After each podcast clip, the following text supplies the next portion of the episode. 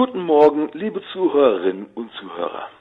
Ich habe vor einiger Zeit etwas ganz Unglaubliches gehört und möchte mit Ihnen heute Morgen darüber ein paar Momente nachdenken.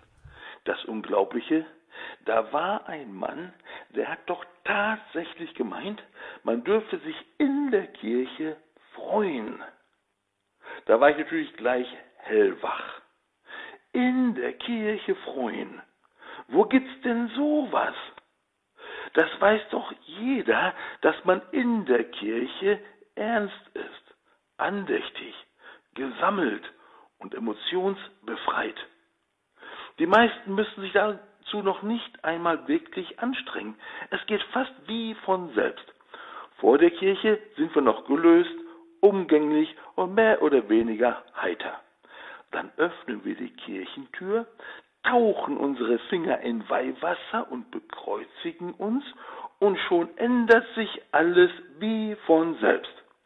Unser Gesicht bemüht sich auszusehen wie eine Heiligenfigur, und wir sind ernst, andächtig und emotionsbefreit und möglichst regungslos.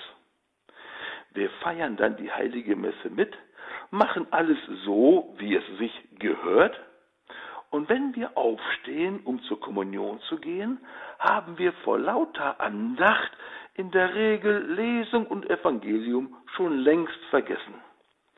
In der Kommunionschlange, die sich schnell bildet, finden sich dann Leute, die aussehen, als wären sie ein bisschen verloren, so als ob sie nicht wirklich wüssten, warum sie sich hier angestellt haben und worum es eigentlich hier geht. Und dann gibt es da natürlich auch die, die ernst sind, andächtig, gesammelt und emotionsbefreit. Und die wissen natürlich genau, worum es hier wirklich geht. Man könnte allerdings fast den Eindruck haben, als gingen alle zu einer Beerdigung. Wenn sie dann die Kommunion empfangen haben, verdichtet sich dieser Eindruck dann auch oft noch. Wirklich entspannen kann sich unser Gesicht dann erst wieder bei der erneuten Berührung mit Weihwasser beim Verlassen der Kirche. Man könnte fast den Eindruck haben, als wäre die Türschwelle unserer Kirche so etwas wie eine Freudeschwelle. Sobald man sie in die Kirche hinein überschreitet, verlässt man den Bereich der Freude. Wir sind uns alle irgendwie einig, dass es in der Kirche so etwas wie ein Freuverbot gibt. Und wir halten uns sehr treu daran. So. Und jetzt war da dieser Mann, der meinte, man dürfe sich in der Kirche freuen. Das wäre sogar wichtig und so weiter und so fort. Naja, also ich bin dann ja auch mal ein bisschen modern. Also lächle ich in der Kirche manchmal den einen oder anderen zur Begrüßung an, bevor die heilige Messe beginnt. Aber diese Freudenummer mit der Kommunion und so, also, nee.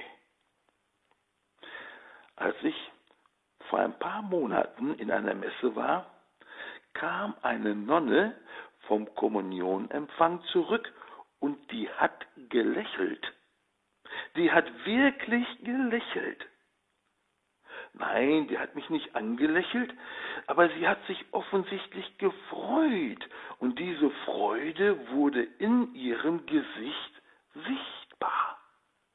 Und das hat mich dann doch sehr zum Nachdenken gebracht. Bei vielen sieht das eher so aus, als würden sie ihre Ewigkeitstablette einnehmen, wenn sie zur Kommunion gehen, Jedenfalls legt ihr Gesichtsausdruck das nahe. Aber bei dieser Nonne, da war das anders.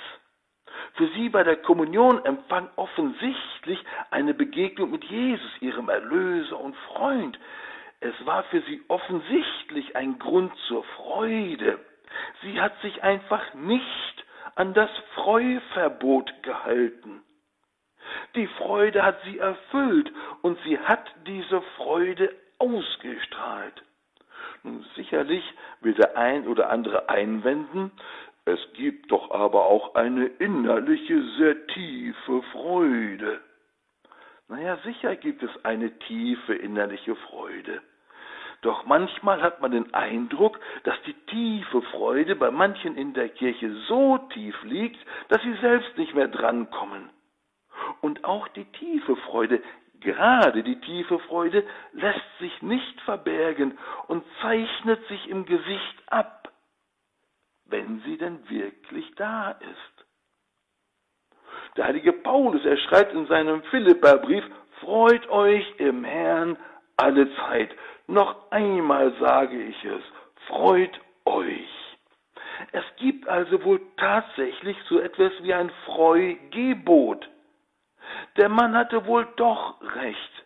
Man darf sich in der Kirche freuen. Man sollte und müsste sich eigentlich in der Kirche freuen. Eigentlich ist die Schwelle der Kirchentür eine Schwelle in die Freude hinein. Eigentlich sollte das Weihwasser ein Lächeln der Freude in unser Gesicht zeichnen, der Freude und der Vorfreude auf die Begegnung mit Jesus im Wort, in der Eucharistie und in der Gemeinschaft mit meinen Brüdern und Schwestern. Der Mangel an Freude lässt sich allerdings weder verbergen, noch lässt er sich ersetzen durch einen ernst andächtigen, gesammelt und emotionsfreien Gesichtsausdruck. Vielleicht liegt bei Ihnen die Freude im Herrn schon so tief, dass Sie selbst schon lange nicht mehr drankommen. Vielleicht haben Sie diese Freude noch nie erfahren. Vielleicht haben Sie nie gedacht, dass Gott, Freude und Kirche zusammengehören. Egal.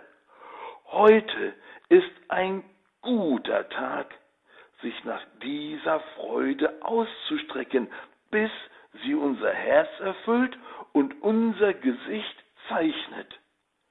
Ganz besonders natürlich in der Kirche. Ich möchte mit einem kurzen Gebet schließen, das mich ein alter Mann vor vielen Jahren gelehrt hat. Es war sein Herzensgebet. Jesus, du Liebe, Maranatha, du Friede, du Freude, Halleluja. Amen.